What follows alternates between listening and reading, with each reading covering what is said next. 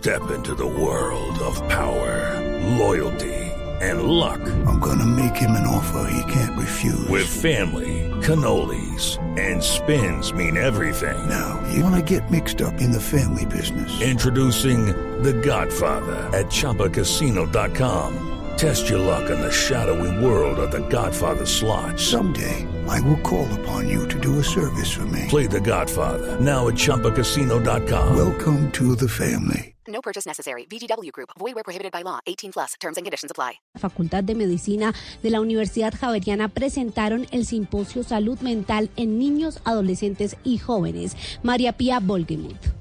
Buenas noches. Y es que en el evento se expusieron los resultados de la encuesta nacional de violencia sobre niños, niñas y adolescentes y los resultados mencionados por la primera dama María Juliana Ruiz y el ministro de Salud Juan Pablo Uribe son preocupantes. Casi 43 de cada 100 jóvenes recuerden su infancia y su adolescencia como marcada por violencia. Desde la Universidad Javeriana, la doctora María José Sarmiento aseguró que dos de cada 10 niños, niñas y adolescentes en edad escolar tienen un trastorno mental diagnosticado mientras que uno de cada diez tiene una situación de vida lo suficientemente grave como para afectar su funcionamiento de vida. ¿Qué, qué consecuencias va a tener esto? O un fracaso escolar, ausentismo o la deserción definitivamente del sistema escolar. Va a tener dificultades en las relaciones con los otros. Finalmente, desde la Fundación Saldarrega Concha se explicaron algunos de los principales retos de la política de salud mental, entre los que están el estigma social y el autoestigma que hay que eliminar y la necesidad de tener una intersectorialidad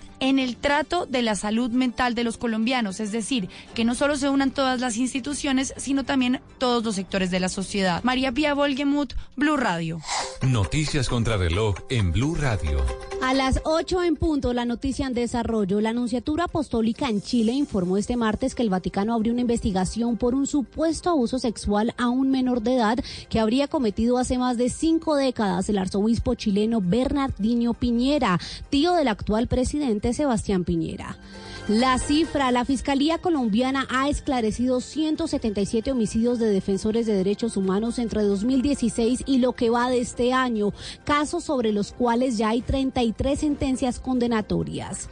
Y quedamos atentos a la ópera de Los Ángeles en Estados Unidos que ha designado a una abogada para que investigue de forma independiente y exhaustiva las acusaciones de acoso sexual contra el tenor español Plácido Domingo. Muy bien, todo en noticias, ampliación en blurradio.com. Continúen con Mesa Blue. El aceite de palma 100% colombiano es natural, es saludable, es vida. En Blue Radio son las 8 de la noche, un minuto. ¿El aceite de palma colombiano cambia el sabor de mis comidas? No, mantiene el sabor original de todos los platos. Conoce el aceite de palma colombiano. Es natural, es saludable, es vida. Reconócelo por su sello y conoce más en lapalmasvida.com. Aceite de palma 100% colombiano.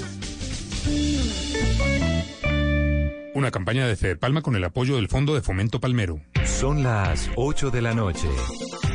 Aquí comienza Mesa Blue con Vanessa de la Torre.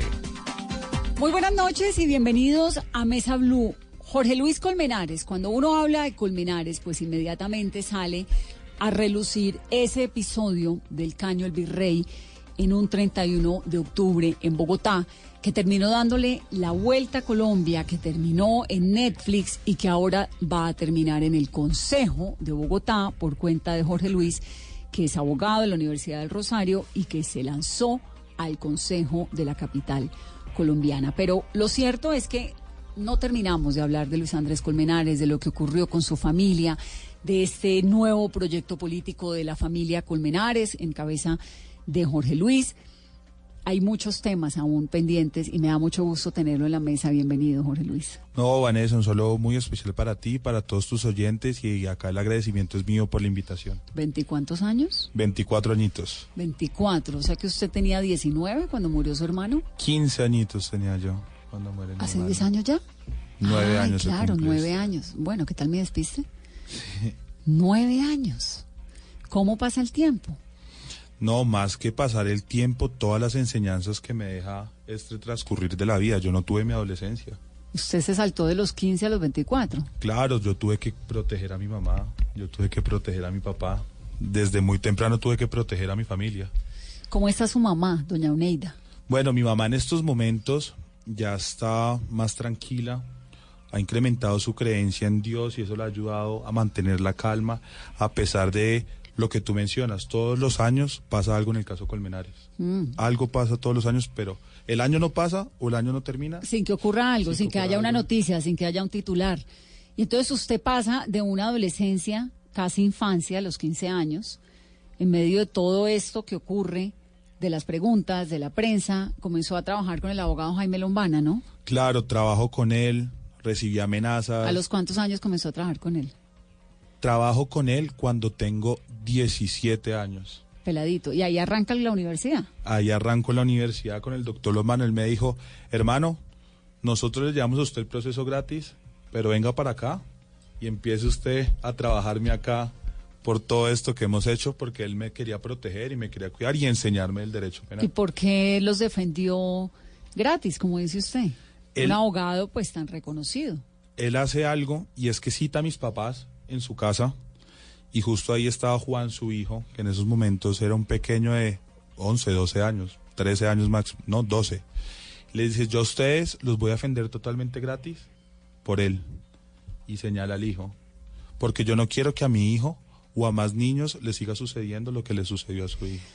Y además de Jaime Lombana, supongo que otros abogados también se facilitaron para trabajar con ustedes. en el Claro, caso. Es que es más, y, y te lo vengo a confesar acá a ti, hasta el doctor Granados estuvo interesado en llevar el proceso de mi hermano. Él, él- él le lanzó la oferta a mis papás. ¿Y era igual a la del doctor Lombana, gratis? No, él sí iba a tasarlos, pero por un precio más reducido. Mis papás le dicen que no. Mi mamá sintió que el abogado debía ser el doctor Lombana. Luego pasan dos semanas y ya el doctor Granados está en el mismo proceso. Luego de decirnos a nosotros que nos estaba apoyando. Defendiendo a Laura defendiendo Moreno y a Jesse Quintero. ¿Eso era un caso de cuánto? ¿De cuánto en qué? De dinero, No, fácilmente estaban cobrándonos 300 millones de pesos hace nueve años. hace nueve años.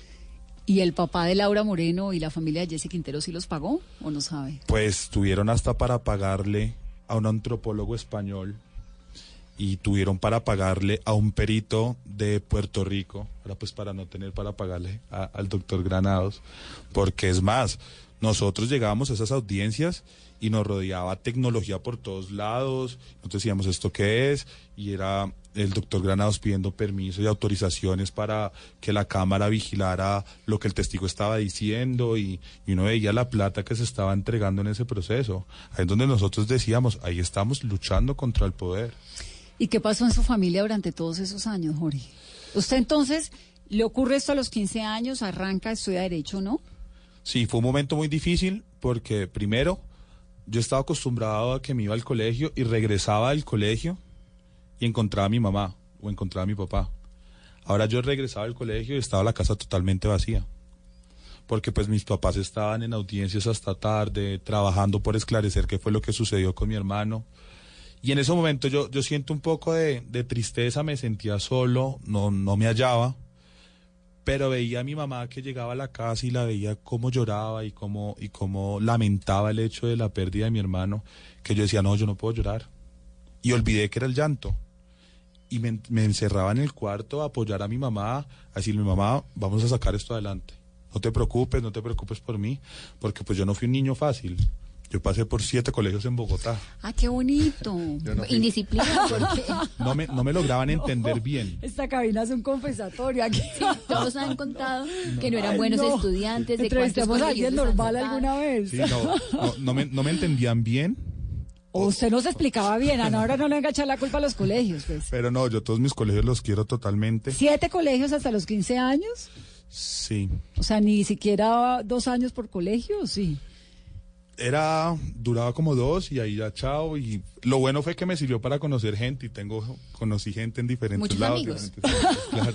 eso me sirvió y el apoyo se vio en todas esas personas que yo estuve conociendo. Entonces venía y yo dije, no, Jorge ya no puede ser el mismo Jorge el travieso, porque es que yo estaba acostumbrado a que mi hermano era el que traía los triunfos. Su hermano era súper juicioso, Claro, era medio nerd, eh, encantador. Total, él traía las medallas, primer puesto. Es más, mi mamá tiene una anécdota muy bonita y es que ella iba al colegio, porque en, una- en un momento estudiamos juntos en el mismo colegio, y ella decía, yo en la mañana voy a la reunión de Luis, porque ahí entro, me saludan, me felicitan y me voy con ánimos Y por la tarde. para la reunión de Jorge, para la reunión de Jorge, porque claro, pasaban todos los estudiantes y después, no, mamá de Jorge, te tienes que quedar. Sí, a uno nunca lo hace quedar para felicitarlo, Sí. para nada en la vida. y, y- y- y ahí eran donde a mí me dejaban. Entonces yo dije, no, ya no puede ser Jorge el Travieso. Y ahí fue en donde ¿Le yo decían Jorge el travieso? Sí, sí. Jorge, ¿cómo es ser travieso? Cuando uno crece y entonces tiene un hermano que le va súper bien, que eso le pasa a un montón de gente, ¿no? En las familias, y hay un hermano que es el juicioso, que se porta bien, que se come toda la comida, que hace las tareas, que le dan la medalla, que hizo bandera, que todo. Y uno ahí cerreándola, ¿eso No, cómo ya. lo vive un niño? Además de eso, que, que él, él- él deja, o sea, él, él es el, el que trae las medallas, el que trae todo, y después pasa a ser el que me da permisos a mí para salir. Si puedo salir, se lo tengo que preguntar a él. ¿Cuántas materias ¿Cuántos perdí años le llevaba? Cinco años. Cinco años, pero era un- era un- ahora que lo pienso acá, tenía 20 años, era un niño. Pero era un niño con una mentalidad muy grande. Y tanto así que aconsejaba a mi mamá. Entonces ahí es donde uno dice, es un niño, pero es un niño que, que tiene una mentalidad muy grande. Y entonces yo decía, no, pues, ¿por qué me estreso si mi hermano pues va a traer los triunfos tal? Va a traer las alegrías, yo puedo llevar la vida más tranquila, más Pero en algún momento, durante esa infancia, uno siendo necio y el otro tan juicioso, ¿se sentía, no sé, por debajeado? ¿O, No, o qué es que pasaba en la que- mente de un niño con un no. hermano genial al lado? Mira que en las familias siempre el travieso es el que más, el que más le prestan atención, del que más están pendientes. Pero no había comparaciones de Luis si es juicioso, Jorge. Ah, total. Eso era claro, como, mira, yo por él no, no me dan quejas, en cambio llego a, a las reuniones con tus profesores y no me dan quejas, sino que me hacen un libro de todo lo que tú has hecho. Eso está claro, pero pues uno por ser el travieso es el que más atención requiere, ¿no? Tengo que llevarle al psicólogo al niño. Pues no estaba loco, pero sí era Pero un- ni, era sí, un proceso. psicólogo, tantos Claro. niños. Y entonces ocurre lo de Luis Andrés, su hermano, cuando usted tenía 15 años. Sí. Usted arranca a estudiar Derecho. Y arranca, paralelo al Derecho, entra a la oficina del doctor Lombana. Es que yo no escogí mi universidad. Doctor Lombana me dice, ¿usted qué va a estudiar usted? Un día que estamos en un receso de una audiencia, ¿qué va a estudiar usted? Yo no, doctor, derecho. Ah, porque el doctor Lombana también pasó por siete colegios. Sí, también. Y me dice, me dice, sí, es que yo a usted lo veo como, como yo. Yo sí, doctor, yo me siento como usted. Me dice, listo, pero usted va a estudiar en mi universidad y yo voy a ser su profesor. Y mi hermano antes de morir también me había dicho, tú tienes que estudiar en la Universidad del Rosario, porque tú no aguantas para las otras universidades. Su hermano era de los Andes, ¿no? Claro. Él me dice, en los Andes te van a coger como un robot, ta, ta, ta. En cambio en el Rosario es más, también un colegio, más amigos, todos, uno se hace amigos de los profesores. Más flexible. Claro. Más comprensivo. más comprensivo, más... eh, eh, la, la Universidad de Rosario es una universidad que se preocupa por sus estudiantes, por- porque es- los salones son pequeños. Mm. Y entonces yo entro y cuando le digo al doctor Lomana, ya entré, me dijo, no, usted no ha entrado. Y entonces yo cuando entro, venga mañana a mi oficina, bienvenido, ya entró. Y ahí empiezo El a trabajar. real, sí. Y ahí empiezo a trabajar con el doctor Lombana. Es más, yo entro a trabajar y al día siguiente, a los dos días, estaba llegando el caso Interbolsa. Mm. Colmenares a leer.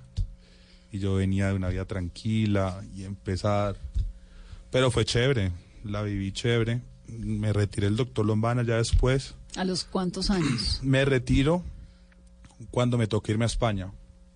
Porque estaba compartiendo con unos amigos y una persona se nos, ace- pues, se nos acercó a gran velocidad con un cuchillo a apuñalarme y un amigo se atraviesa y recibe la puñalada de él. A mí me dice, no, te toca irte de acá.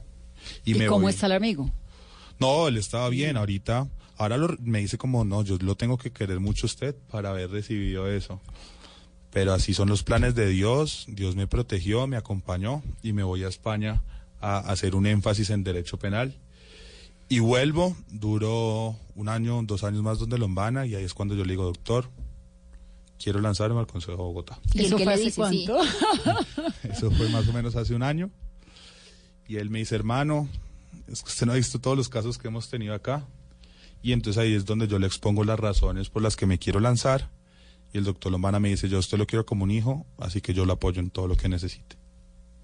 ¿Y cuáles son las razones por las cuales quiere llegar al Consejo de Bogotá? Bueno, yo para lanzarme al Consejo de Bogotá inicié con una fundación que se llama la Bogotá Salvaje.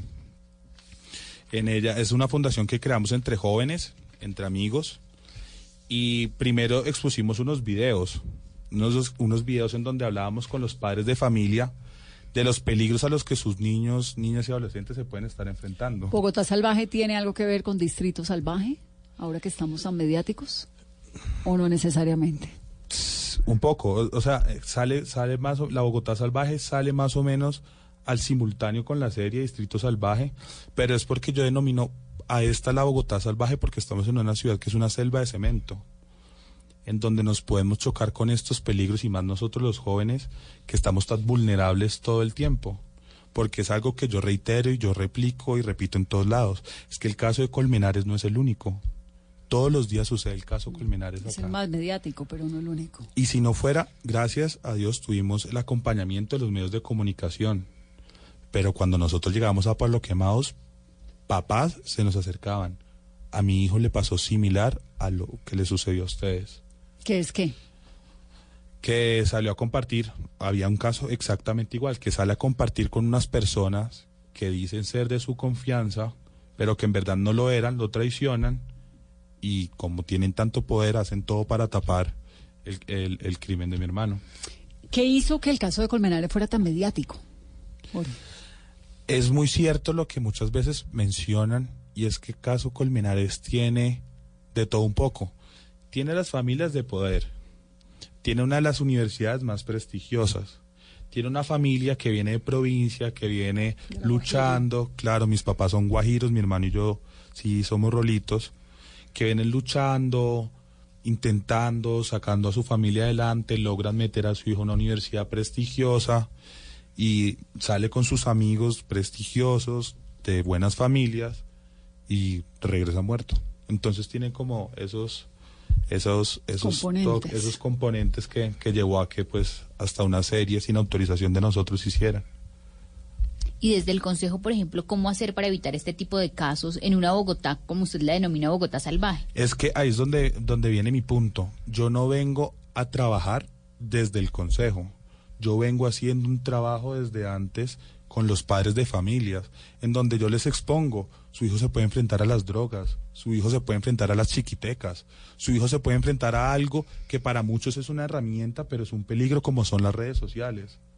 Entonces yo vengo exponiéndole esos casos a los, a los padres y más yo que yo les puedo decir, es que yo lo viví. O sea, la imagen de la inseguridad en este país soy yo. Entonces, su propuesta fundamental en el Consejo, esto es lista Centro Democrático, ¿no? Sí. Va por el Centro Democrático. Yo me centro en trabajar por lo que para mí es lo más ¿Quién es la importante. cabeza de lista del Centro Democrático para el Consejo? El doctor Andrés Forero. Andrés Forero. ¿Y ahí entra usted con el número qué? 15. Número yo soy 15. el número 15. Entonces, su propuesta fundamental es seguridad. Es la seguridad en los niños, niñas y adolescentes y en las familias, porque para mí la familia es el núcleo básico de la sociedad y los niños es el futuro que nosotros le podemos dejar a esta sociedad. Y eso es en lo que yo me centro y eso es en lo que yo trabajo. Y por eso existe algo que lanzo este sábado, que es la Ruta 15 por Bogotá, en donde visitaré las localidades explicando las 15 propuestas que yo tengo para llegar al Consejo de Bogotá y trabajar por la protección de esos niños, niñas y adolescentes. Y por ejemplo, en esos primeros ejercicios que hizo en los colegios de Bogotá, que no fueron en uno, sino en varios, ¿qué, es el, qué se encontró? ¿Cuál es la problemática hoy de los padres y de los niños? En total visité 155 colegios. ¿Y qué es lo que sucede? Primero, hay un desconocimiento por parte de los padres. Por ejemplo, en temas de drogas, los padres se quedaron con las drogas tradicionales, como la marihuana, cocaína, heroína. Pero cuando yo les preguntaba, ustedes saben qué es la mefedrona, pentilona, Superman, Kryptonita. No, Superman es un superhéroe, me decían. Yo sí, suena como si fuera un superhéroe, pero es una droga. Y es la droga que en el bajo mundo la denominan la droga de la muerte. Y ustedes piensan que es un superhéroe porque ya está el léxico está cambiando para que usted no entienda lo que está ¿Y sucediendo. eso es una droga hecha de qué? De un ácido. ¿LSD?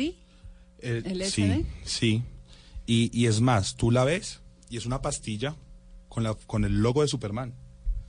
¿Una pastilla o un papel? No, el, el, el, el mismo químico lo aplican en esta pastilla, porque también está el LSD que está en tarjetones, en cuadritos con muñecos animados o diferentes formas. Ese mismo líquido lo están aplicando en estas pastillas y, la hacen con la forma de Superman, pero tiene una dosis más grande. Y, parece, usted, uno la ve y parece un dulce. Porque es más, yo a los padres les expongo todos estos casos con testimonios. ¿Y de quién? De los sujetos activos. ¿Y quiénes son? Los jíbaros. Entonces en- les muestro un video en donde un jíbaro que nosotros entre- entrevistamos dice, no, yo me acerco a los colegios, me hago amigo de los niños. ¿Cómo entran los jóvenes a ese mundo del consumo de drogas? Es ahí. El jíbaro nos explica que él primero focaliza el colegio, ¿cierto? Y ahí focaliza al niño travieso, al niño más conocido, al niño más popular, que así Al pueden niño llamar. líder. Exacto. Y se hace amigo de él. Y genera em- empatía con el niño, ¿no? Cuéntame tus problemas. lo que te Niño, está estamos pasando. hablando de qué edad. Hay, dependiendo de la droga, pero generalmente y el foco de, de- de alarma se despertó porque ya hay niños de 12 años que están consumiendo y están vendiendo drogas. Es más, la semana pasada capturaron a una banda que estaba utilizando niños para alrededores de los colegios, universidades y jardines vender estas drogas. Y entonces se hace amigo de ese niño, niña, En la puerta de los colegios. en la puerta de los colegios, que, y, y luego de hacerse amigo de ellos, de ganarse su confianza, le dice, sabes que a tus problemas te recomiendo esto. Y se la regala y él explica, dos semanas, todos los días dándole su dosis, ya el niño es totalmente adicto. Y luego de eso el niño se le acerca, ay, regálame lo que me viene regalando desde hace rato. No, Y- es que eso vale. No, eso cuesta. Y le pone un precio que sabe que el niño no lo va a tener. Y como él es su amigo, entonces ahí le dice, no, pues sabes que tú eres mi, mi amigo y yo, yo te quiero, tráeme a cuatro amigos, que ellos sí me la compren y te la sigo regalando. Y ahí es como empieza este círculo que yo llamo el círculo de la muerte. Y este es uno de, este es un, uno de los tantos peligros que yo le expongo a los padres de familia. ¿Y usted cómo conoció eso? Hicimos un trabajo de campo entre mis amigos psicólogos, todos somos jóvenes, eh, contemporáneos, eh, entre mis amigos psicólogos hay abogados y hay compañeros que también trabajan en medios de comunicación que se enteran de estos casos. Y ahí fuimos haciendo y fuimos recorriendo lo- los focos de atención o los focos en donde estaba sucediendo estas cosas, porque no es la misma droga la que venden en Ciudad Bolívar que la que está en Chapinero porque pues el joven de Ciudad Bolívar no va a tener el mismo, la misma facilidad para pagarle al de- eh, la, la droga del de Chapinero. Y entonces ahí nosotros revisamos esto, por lo menos con el tema de las drogas, o con otro tema que nosotros hablamos, que es el de las chiquitecas. Cómo estaban recibiendo las invitaciones ellos. Terminemos el capítulo de las drogas y pasamos a las chiquitecas. Claro, entonces, eh, luego de esto, buscamos a los jíbaros y, y unimos lo que fuimos recapitulando en cada sector para lograr eh, esto que nosotros denominábamos el primer peligro, que eran las drogas. En los jóvenes. ¿Qué, qué rol juega las autoridades? Digamos, ¿por qué si uno lo sabe, si usted lo sabe, si tanta gente lo sabe, los padres de familia lo padecen, sigue ocurriendo? Porque por parte de las autoridades hay una falta de, de, de- de interés, no, sino de atención y de actuación. Hay algo que es muy popular y es, yo para qué denuncio este hecho si no va a suceder nada. Y eso es uno de los miedos que yo quiero quitar. Uno tiene que denunciar los hechos. Y uno como institución se tiene que encargar de que esa denuncia no se quede en el olvido, sino que se trabaje por esa denuncia. Y entonces nos dimos cuenta y tristemente en la policía hay policías que sinceramente no se dan cuenta de lo que está sucediendo y se dejan comprar por parte de estos jíbaros. Y en el mismo video yo lo explico. El jíbaro dice, no lo explico yo, lo dice el jíbaro. ¿Y qué pasa con la policía? Y él dice así, y disculpen la palabra, no, yo le doy mis luquitas y es más, ya le tengo su mensualidad. ¿Cómo es posible que un policía le tenga una mensualidad? Pues eso hace parte del desprestigio que tiene eh, algunos componentes de la institución, de una institución tan seria, tan respetable como la policía en Colombia. Y es ahí en donde yo, yo en una de las 15 propuestas que voy a lanzar para, para llegar al Consejo de Bogotá en esta ruta 15. Que la lanza este fin de semana. Este fin de semana lanzo la primera en y, y- y va a ser una ironía, pero lanzamos la, rita, la ruta 15 por Bogotá en el Virrey.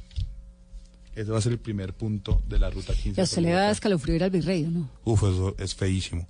Es feo y a la vez es un lugar en donde yo a veces me siento a pensar. Hay, hay una placa en conmemoración a la muerte de su hermano. Y A tristemente, veces le ponen flores. y tristemente hace dos semanas la volvieron a reventar y se orinaron encima de ella. De vez en cuando parece rota, ¿no?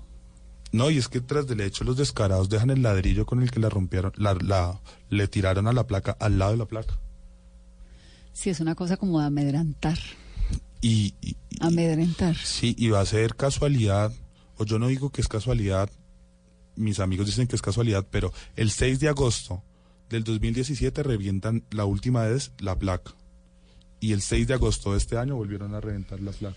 Jorge, pero usted no está haciendo un poco proselitismo y aprovechándose de, de la situación de su hermano, del dolor de su familia, de la tragedia, sin esclarecer del todo de su hermano para hacer política. Es que por eso es que escojo como primer punto el virrey, porque quiero explicarle a todas esas personas que yo no me estoy lanzando simplemente por aprovecharme de algo. Es más, yo no soy un político. Yo Eh, tengo una claro que son causa. políticos y va para el consejo. No soy un entonces no soy un político tradicional, sino soy un político con una causa. no, no, es un candidato. Va, va para político como por entre un tobogán. Esperemos, porque ¿y cuál es mi causa? Que el caso Colmenares no siga sucediendo en las familias. Es que es más, uno, uno, yo dejaría de ser un servidor público con tal de que el día de mañana mi hermano me esté tocando la puerta y me esté diciendo.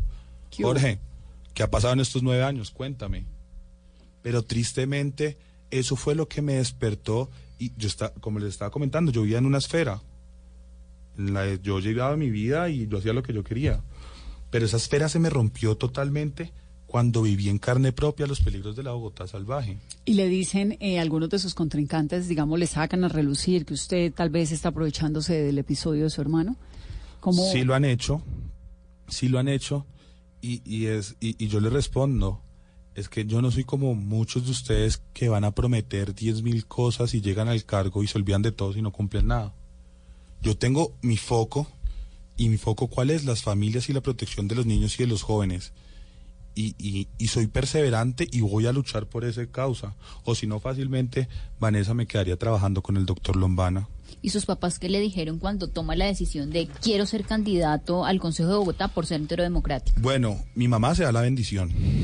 Mi mamá se da la bendición y me dice como Jorge, ¿estás seguro en el mundo en que te vas a meter?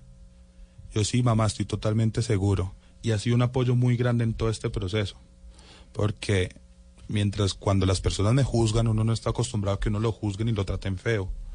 Tan, a, a tal punto que le digan, tú eres el que se tuvo que haber muerto y no tu hermano. ¿quién le dijo eso? Los comentarios que me llegan luego de que oficializo La campaña. mi, mi, mi campaña. Pero ya tiene cuero para todo eso. Lo he empezado a sacar y mi mamá ha sido un apoyo muy grande. Mi mamá Jorge, no te preocupes, tranquila, o cuentas conmigo. Y ella es la, ella es el fundamento que yo tengo. Mi gorda es, es, es lo que me focaliza a decir, yo no quiero ver a más madres llorando como vi a mi mamá llorando. A doña Oneida, que la vimos todos llorando Sí. año tras año, tras año, ¿no? Con ese, En las audiencias. ese dolor en la- tan Exacto. bravo de madre. Y eso yo lo digo en las charlas. Yo le hice una entrevista a ella, la primera entrevista Sí, que dio Mi mamá lo recuerda hace mucho. muchos años y me quedé con esa imagen. Tal vez por eso no me acordaba si eran cinco o diez, pero esas cosas que uno se le, se le pasan. Pero me acuerdo perfectamente la cara de su mamá en su casa, el altar, el cuarto de su hermano que todavía está Está igual. intacto. ¿Lo sigue teniendo intacto? Ese cuarto es el cuarto de la meditación de la familia. Nos metemos ahí cuando queremos como hablar con mi hermano y decirle como liberarnos.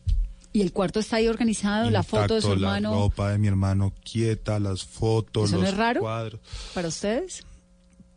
Pues más que todo es como el respeto que, que primero que uno se le da a la mamá, porque mi mamá no deja que ese cuarto pase nada con él.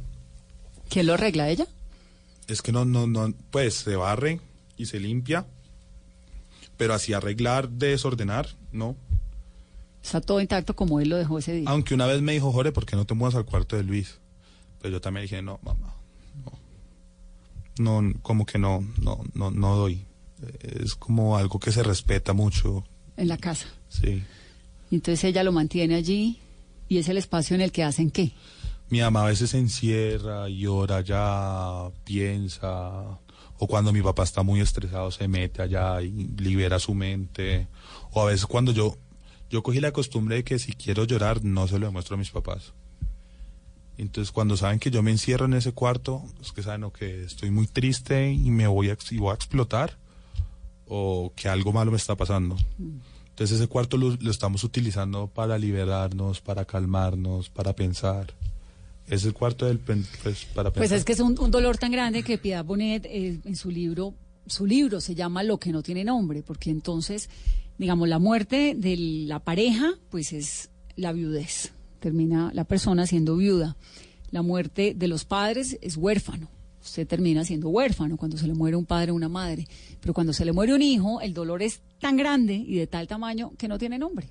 Por eso el libro de Piedad Bonet se llama Lo que no tiene nombre, porque el ser humano, con todos los años de humanidad que tiene, no ha podido ponerle un nombre a semejante dolor.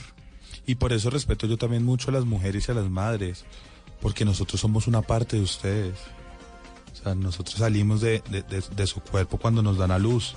Y entonces imagínate que esa parte que sale de ustedes se la asesinen.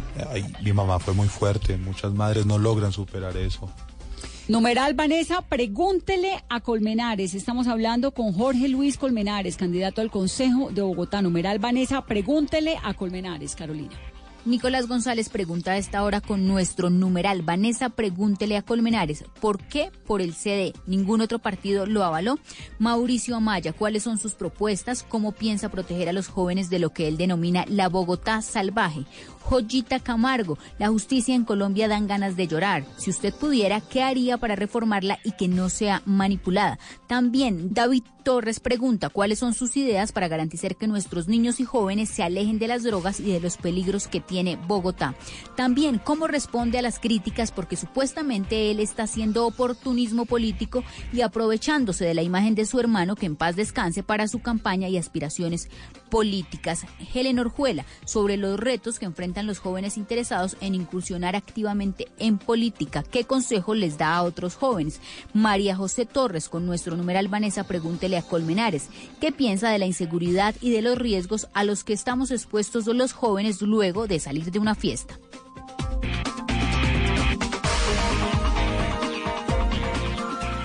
Respiras fútbol. Palpitas fútbol. Vive ese fútbol. Todo el fútbol. Todo el fútbol en Blue Radio. Con Beta Play. Apuéstale a tu pasión. Tomémonos un tinto. Seamos amigos. Café Águila Roja. Blue Radio. Pensando en fútbol. Blue Radio. La nueva alternativa. Hoy en Blue Radio. Amigos, ¿cómo les va? Los saluda Diego Mateus y esta es una invitación para que nos encontremos y nos escuchemos en el programa de Bla Bla Blue este martes, donde voy a estar presentando mi último libro, Formateando la Memoria, un libro de historia de Colombia con un poco de humor, de comedia, con un poco de filosofía, de política para que saquemos y rescatemos las cosas bonitas de este país. Entonces nos hablamos a las 10 de la noche en Bla Bla Blue. Muy contento, Diego Mateus. Chao. Bla bla blue. Conversaciones para gente despierta. De lunes a jueves desde las 10 de la noche por Blue Radio y bluradio.com. La nueva alternativa. Todos tenemos un reto, algo que nos impulsa, eso que nos hace levantar de la cama todos los días, un sueño que nos lleva al límite y nada más importa. No importa el dolor, ni la frustración, no importa el tiempo.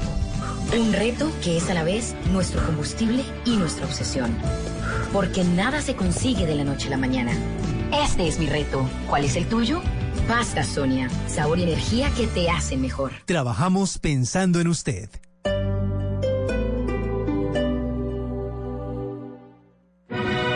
Teatro Mayor Julio Mario Santo Domingo en coproducción con la Ópera de Colombia presenta El Barbero de Sevilla de Rossini con la Orquesta Filarmónica de Bogotá 21, 23 y 25 de agosto. Compre ya sus entradas a través de primera fila o en taquillas del teatro. Apoya Bancolombia y Caracol Televisión. Invita Blue Radio y Alcaldía de Bogotá. Más información www.teatromayor.org. Código PLEP VSF 207. Estás escuchando Blue Radio. Y bluradio.com. Quitemos la envidia y la soberbia de nuestras vidas. Amémonos para que Colombia sea 100% solidaria. Te invitamos a que el próximo domingo 25 de agosto dibujes en tu cuerpo o en una camiseta tu valor más humano y sal a la gran caminata de la solidaridad. Descarga la app Caminata Digital, disponible en App Store y Google Play. Patrocinan CAFAM, Caja de Compensación Familiar, Bimbo, Banco Popular, RappiPay, Agua Cristal, Apoya Ministerio de Cultura. Participa Alcaldía Mayor de Bogotá. Te amo Bogotá.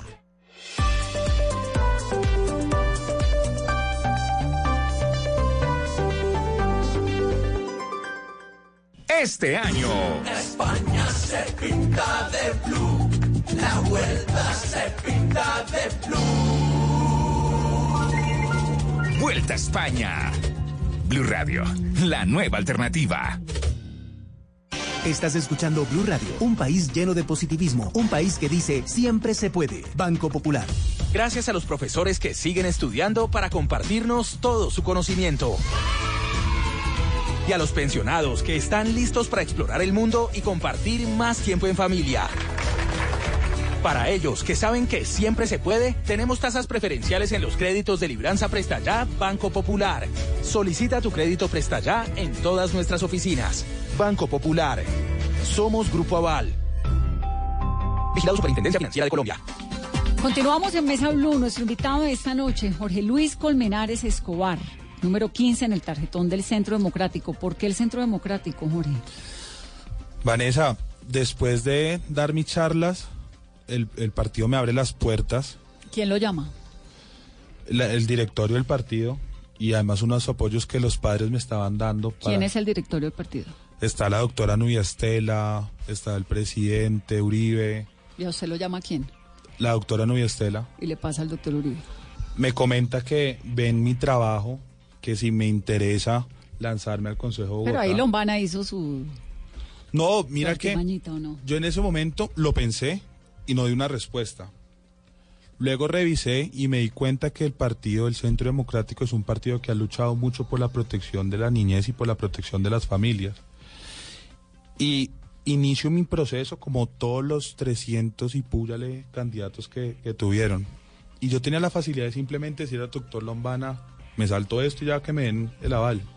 Pero no, yo seguí mi curso, hice mis entrevistas, asistí a los eventos que tocaba asistir.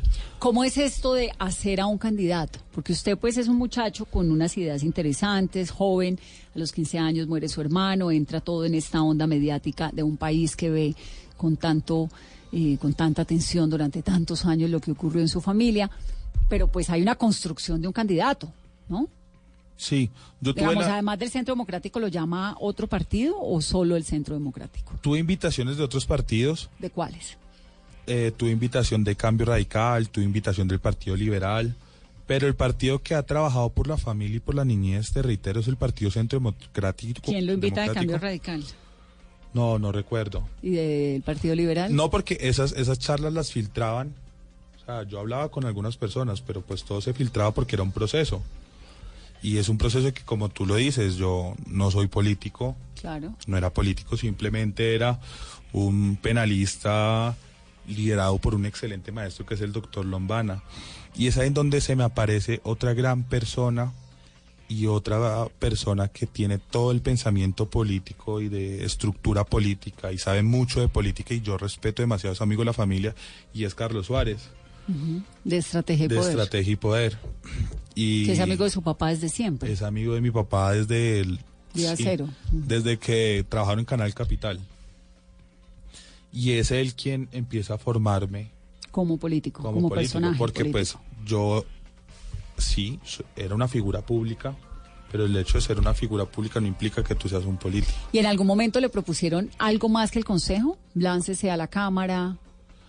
A nuestra familia, la, la- siempre ha sido una familia que han buscado para lanzarse a la política. Cierto, a mi mamá la, la querían lanzar a la Cámara, no recuerdo por cuál partido. Mi mamá dijo, no, yo no soy política. y pues imagínate mi mamá en Pero el falta el oportunismo, ¿no? Sí. Imagínese su mamá del Congreso, por Dios. No, no ha terminado una lucha y ya empezar a luchar por otras cosas, no. Y, y a mí también me dicen como, pues, para que el consejo y no nos lanzamos de una vez a la cámara. La gente está.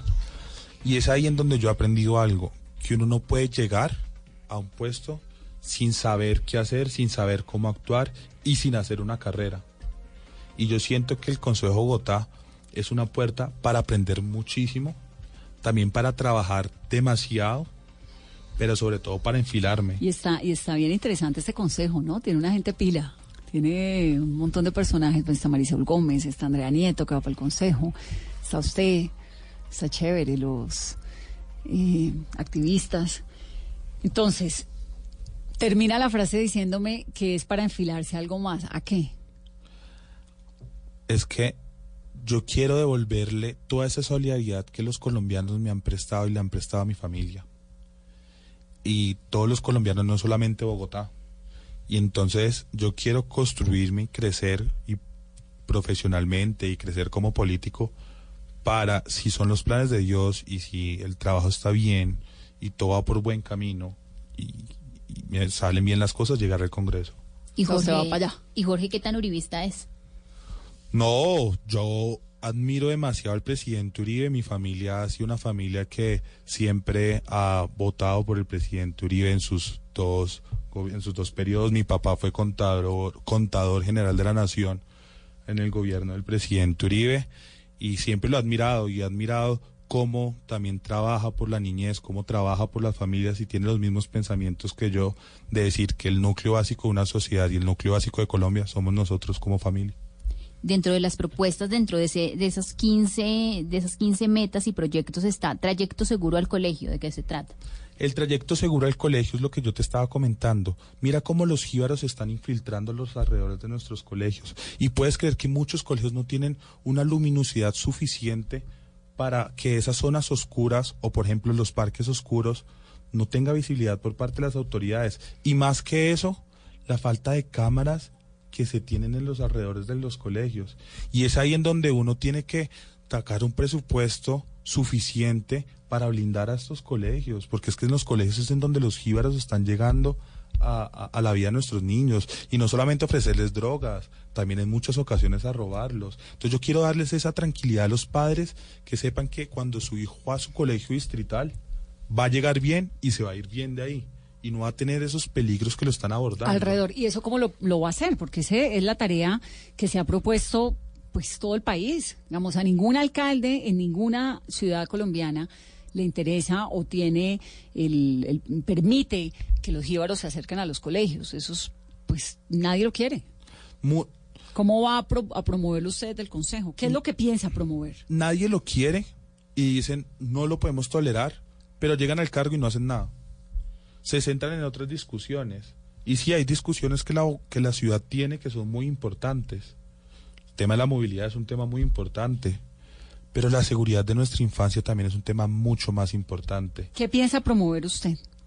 Está el tema de blindar a, a- a estos parques con luminosidad, con cámaras, y en parte esa propuesta sale de una experiencia de vida.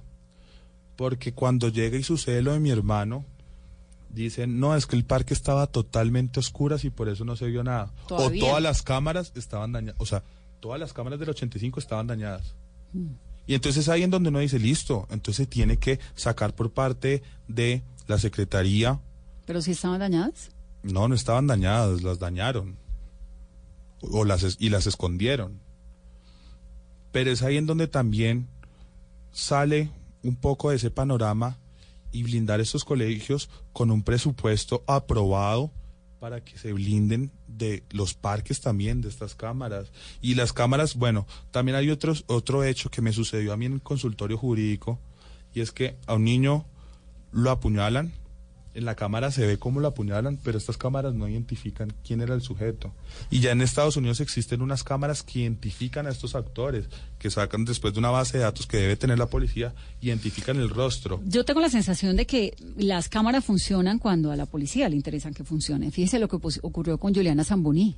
Juliana Zamboní desapareció a las 8, 9, 10 de la mañana, a las 4 de la tarde ya la tenían ubicada, a ella, el carro, todo lo demás, por cuenta, afortunadamente, de unas cámaras en Bogotá ubicadas en un sector en el que no necesariamente tenía que haber cámaras. Y más que por cuenta de las autoridades, gracias un poco a más los- es como del fortalecimiento institucional, porque cámaras hay. Y eso, hay, hay otra propuesta, y es la acreditación y el control que se le tiene que dar a la policía, pero acá se centraría en la policía distrital, porque muchos de los policías también se dan cuenta de los hechos de corrupción que están sucediendo al- dentro de la institución, pero no tienen un mecanismo para denunciarlo. Y es ahí en donde se, está, se, se tiene que promover una, una línea de denuncias para que los mismos policías tengan el valor y tengan la confianza de denunciar a los a los a las manzanas podridas que están dentro de la institución. Por ahí pasa lo de la red de cooperación ciudadana que usted está También. proponiendo. ¿Eso es qué? ¿Qué- el, el tema de red de cooperación ciudadana trae a la memoria un episodio no muy aplaudido que es el episodio de las convivir. Claro, entiendo, pero esta red de cooperación ciudadana es que muchas veces los ciudadanos ven cómo están sucediendo los robos a las personas, cómo están violentando a las familias y no hacen nada por ello. Y entonces es una conexión entre esta red de cooperación ciudadana con la policía, para que ¿Con recompensas? pueden haber recompensas o es que es más, la red, la, la, la cooperación ciudadana está institucionalizada en el Código Distrital de Usted Policía. sabe que son las convivir, ¿no? Sí, Como es tan joven, se lo pregunto por eso. No, sí, lo tengo totalmente claro, pero pues yo no estoy buscando que acá no- Armar. por eso, no estoy buscando armar a, a los ciudadanos ni que nos alcemos. ¿Cuál es su opinión a propósito que- de Ciudadanos Armados? Que hay en Cali hay un, un representante que lo ha propuesto, digamos, es Y un el debate. Partido Centro Democrático. El Partido Centro Democrático, Cristian Garcés, por cierto. Y, y pues es un debate que a veces se mete por ahí en la sociedad colombiana en medio de toda la inseguridad que vivimos. Pues acá las personas tienen que tener, o sea, se tienen que hacer estudios porque no, no se puede proponer así por proponer, sino que se tienen que hacer estudios. Pero lo, con mi red de cooperación yo no busco es armarlos, sino que le pierdan el miedo a denunciar. Yo no busco llenar de armas todo este país, no. Que las personas denuncien y que, y que alerten lo que está sucediendo. Como una cosa por teléfono, radio. Una grupo línea de directa. WhatsApp de vecinos, Es que se, puede, se puede utilizar y, y- y es que debería ser así. Y, y- y yo me ofrezco a que cada denuncia que se haga, yo desde el Consejo de Bogotá iría ya a revisar qué es lo que está sucediendo. Porque entonces, ¿por qué vamos a utilizar estas herramientas electrónicas para, no sé, mandar la foto de cómo nos levantamos o publicar qué estamos haciendo y no vamos a publicar o a denunciar estos hechos? ¿Por redes sociales? Se puede iniciar por allá. Hay barrios que lo que yo me di cuenta en las charlas de las Bogotá Salvaje tienen estos grupos de WhatsApp, pero al momento de denunciar nadie llega. Es ahí en donde yo me quiero centrar para que esta red de cooperación ciudadana sí se esté realizando y se realice de manera eficaz. Jorge, me quedé con la duda de las chiquitecas. Usted me estaba hablando de sobre las chiquitecas. Tenemos un episodio, pues también muy lamentable, que es el de Millions, ¿no? Ese sitio Sí. que había en lo que antes era el Bronx, pues que es el, episodio más degradante que hay de una chiquiteca en Colombia. Sí. Iban niñitos a tomar, a beber, a amanecerse y terminaban en muchas ocasiones prostituidos, drogados. Bueno, una cosa, lo más parecido al infierno que se ha visto es lo que ocurría en Millions y lo que ocurría en general en el Bronx de Bogotá. ¿Qué es lo que ha encontrado usted, lo que ha estudiado chiquitecas en Colombia, en Bogotá? Los niños, niñas y adolescentes están recibiendo invitaciones mediante las redes sociales para encuentros que se están realizando en salones comunales y en apartamentos. Padres están tolerando que estas fiestas se realicen en sus casas y solamente tienen que pagar entre 15 mil y 20 mil pesos Por ir a las fiestas. el, el solo ingreso. Pero ¿en qué difieren esas fiestas de las fiestas a las que nosotros íbamos? que, por ejemplo, y yo lo expongo en las charlas que hago, hay un caso, un joven llega a la fiesta, cuando la policía hace el, el allanamiento, en- encontraron en ese apartamento 19 papeletas de cocaína, 32 litros de aguardiente y 95 latas de cerveza.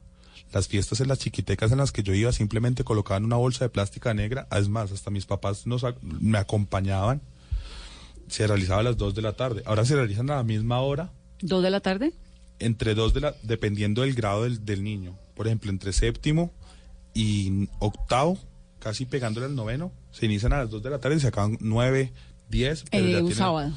No, las están haciendo hasta entre semana, porque hay un caso de un niño, Kevin, de la localidad de Kennedy. Llegó a las 3 a la fiesta, tenía 14 añitos. salió a las 7 de la noche con la cabeza totalmente dañada de todo lo que ingirió, de todo lo que tomó. Y otro niño de 13 años siempre le tuvo rabia. Le dice, yo quiero pelear contigo. Y Kevin le dice, pues yo no me voy a dejar de ti, que tú eres menor que yo. Te se funda una navaja y le propina una puñalada en el corazón. Porque es que yo, todo lo que yo hablo y todo lo que yo muestro en mis charlas con fundación son hechos reales, son hechos latentes, porque uno no puede llegar y hablar por hablar. Y es ahí, entonces por estas redes sociales están recibiendo estas invitaciones a estos encuentros. Estas chiquitecas ya están, así como lo dije al principio, todo está evolucionando y estas chiquitecas también están evolucionando y padres están tolerando que eso se realice en sus casas. ¿Son jóvenes o niños de qué edades? Están, eh, son por categorías. Hay de 13, 14 hasta más o menos 15, pero ya los de 16, 17, ya sus encuentros ya van hasta las 3, 4 de la mañana. Claro, porque ya son más grandes. Usted estaba diciéndome que cuando usted estaba más pelado, llegaba a las fiestas, había una bolsa negra y... No, o sea, que forraban, forraban los... oscuro. para Ah, las paredes. oscuro, Ah. Las paredes y colocaban decir, una... ¿y qué había en esa una- bolsa? no, ¿Qué no, sacaban y de ahí? Una, una, una, Oscurecían. lucecita así. Claro, claro. Y se veía inocente y chévere. Y es más, Y era cuando- chévere, era sí, inocente, era sano. Y uno salía y le daban su recordatorio, todo. Acá ni los papás van. Yo nunca me encontré un litro de aguardiente ahí regado en una chiquiteca. Es más, Pues hasta no a los colegio 14 hacían. años. Hasta en mis colegios hacían chiquitecas. Claro, es que uno iba a los bazares de los colegios y pues esto O era Day a- del colegio. Irse a rumbear Exacto. con el del colegio del frente, ¿no? Exacto. Y ya, los, ya estos encuentros también evolucionaron. Ahora, todas las eh, juventudes, todas las adolescencias, todas las generaciones han tenido riesgos. Todas. Yo soy caleña, imagínense cómo crecí en los años 80. ¿En qué difiere la juventud y la niñez de ahora con la nuestra? Porque peligro se había siempre. Yo crecí en la época del cartel de Cali, ¿no? Que Claro. había unas cosas, pues, bárbaras también. ¿Por qué la de ahora nos debe preocupar más a los adultos? ¿O qué es lo que ocurre? Porque, o sea, los peligros sí evolucionan, pero como tú lo dices, los peligros siempre están latentes. Pero nosotros no podemos dejar, y más como jóvenes, de quejarnos de lo que sucede y sucede y sucede, si no protegemos a nuestros niños, o que cuál es el futuro que nosotros estamos dejando como sociedad. Puede que los peligros siempre hayan existido, y siempre han existido, eso está totalmente claro, y más acá en Colombia. Pero si nos quedamos sin hacer nada, sin actuar, sin trabajar, ¿qué estamos logrando? Es que yo he tenido algo claro. A mí lo que me sucedió no sucedió en vano. Sucedió para que uno se despierte y como sociedad despierte. Ese fue el punto que demostró que nuestros niños, niñas y adolescentes están en total peligro.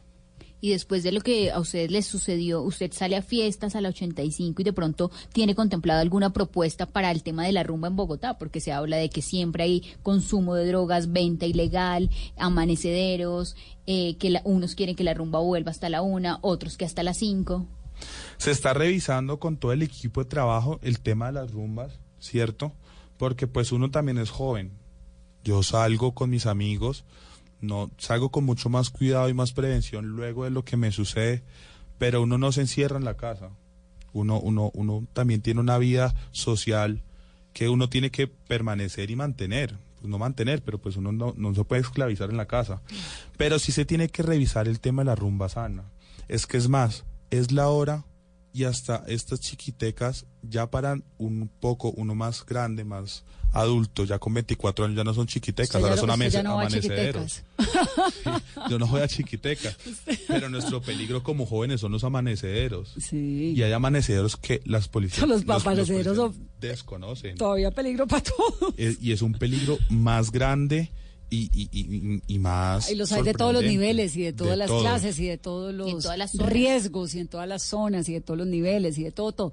Las tentaciones siempre están ahí. Siempre están. Siempre están ahí. Pero no nos podemos ¿Usted es quedar así callados. prohibicionista o más hacia la onda de educación?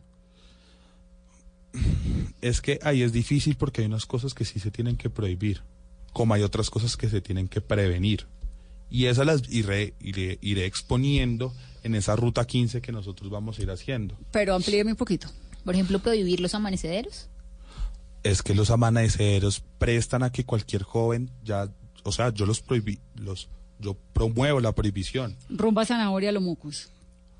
Sí, es que, eh, es que, por ejemplo, imagínate, y sucedió en mi red de amigos que me llaman, el lunes, el lunes festivo, un amigo sale el sábado, luego una fiesta totalmente borracho y se va a un amanecedero y cinco personas le pegaron porque llegó con la cabeza totalmente dañada. Entonces, ¿por qué no se puede llegar a una fiesta hasta un punto en donde se llegue a un equilibrio? porque se tiene que llevar todos los extremos? Es que hay, hay algo cierto, los extremos es malo. Sí, de acuerdo.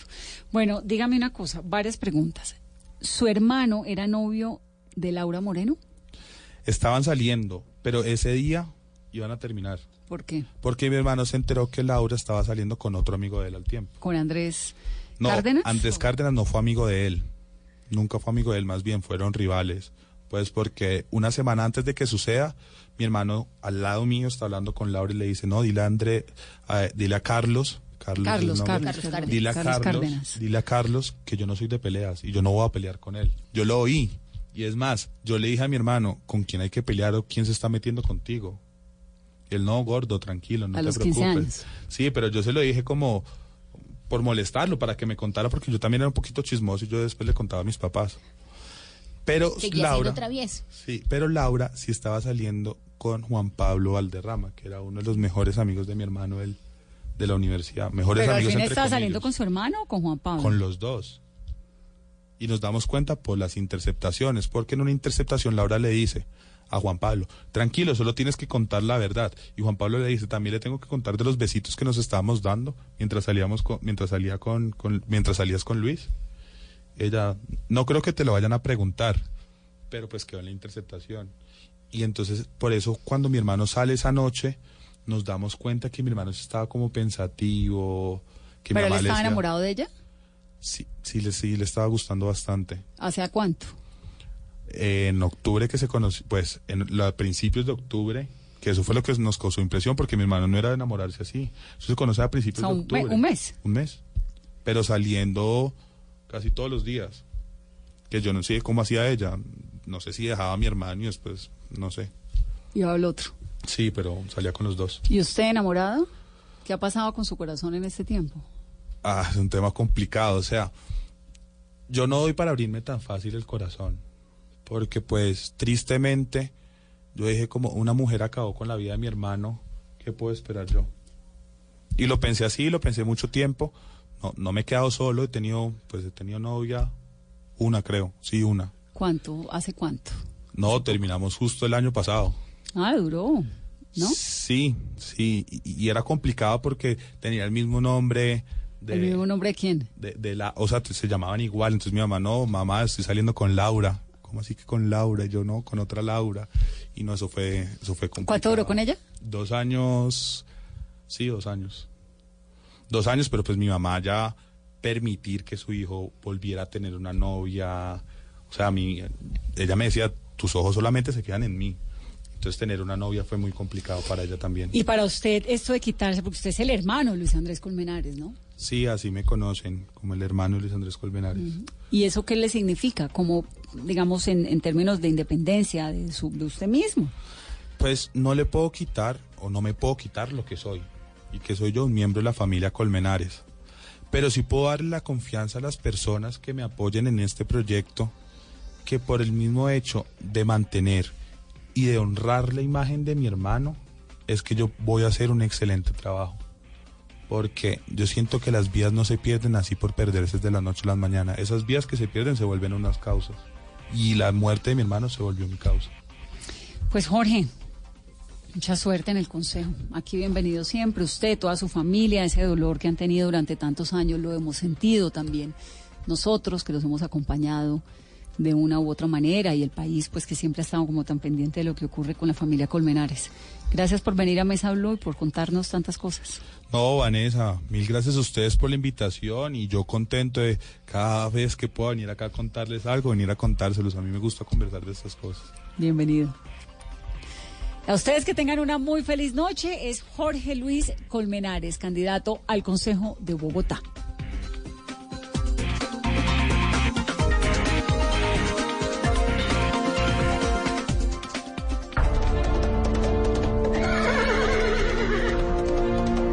Existe una legión de hombres que se levantan todos los fines de semana y no tienen sábados ni domingos en familia. fútbol. Ay, no, no puede No sacan a sus perros a dar una vueltica.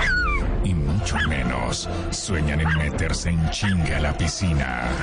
Es la misma legión de hombres que traen todas las emociones del fútbol profesional colombiano en Blue Radio. Este sábado. Millonarios Cali desde las 7 de la noche.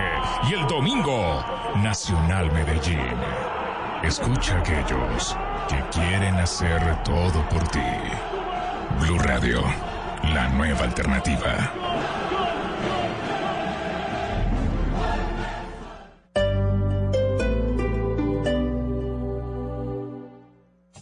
La radio acompaña, Entretiene, informa divierte y es cercana. A través de la radio te contamos historias. Y con ello incentivamos tu imaginación. Si estás triste, pon la radio. Si estás alegre, pon la radio. Si te sientes solo, pon la radio. Si quieres saberlo todo, pon la radio. Porque la radio siempre estará ahí, a tu lado. Para acompañarte, informarte, entretenerte. La radio es tu cómplice. numeral pon la radio. Pon Blue Radio.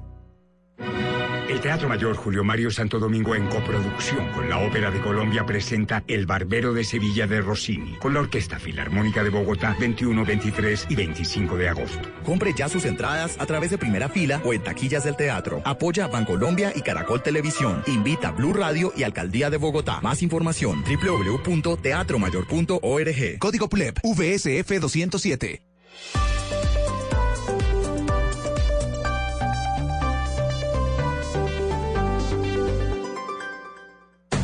Esta es Blue Radio. En Bogotá, 89.9 FM. En Medellín, 97.9 FM. En Cali, 91.5 FM. En Barranquilla, 100.1 FM. En Cartagena, 1090 AM. En Bucaramanga, 960 AM. En Tunja, 103.1 FM. En Caldas.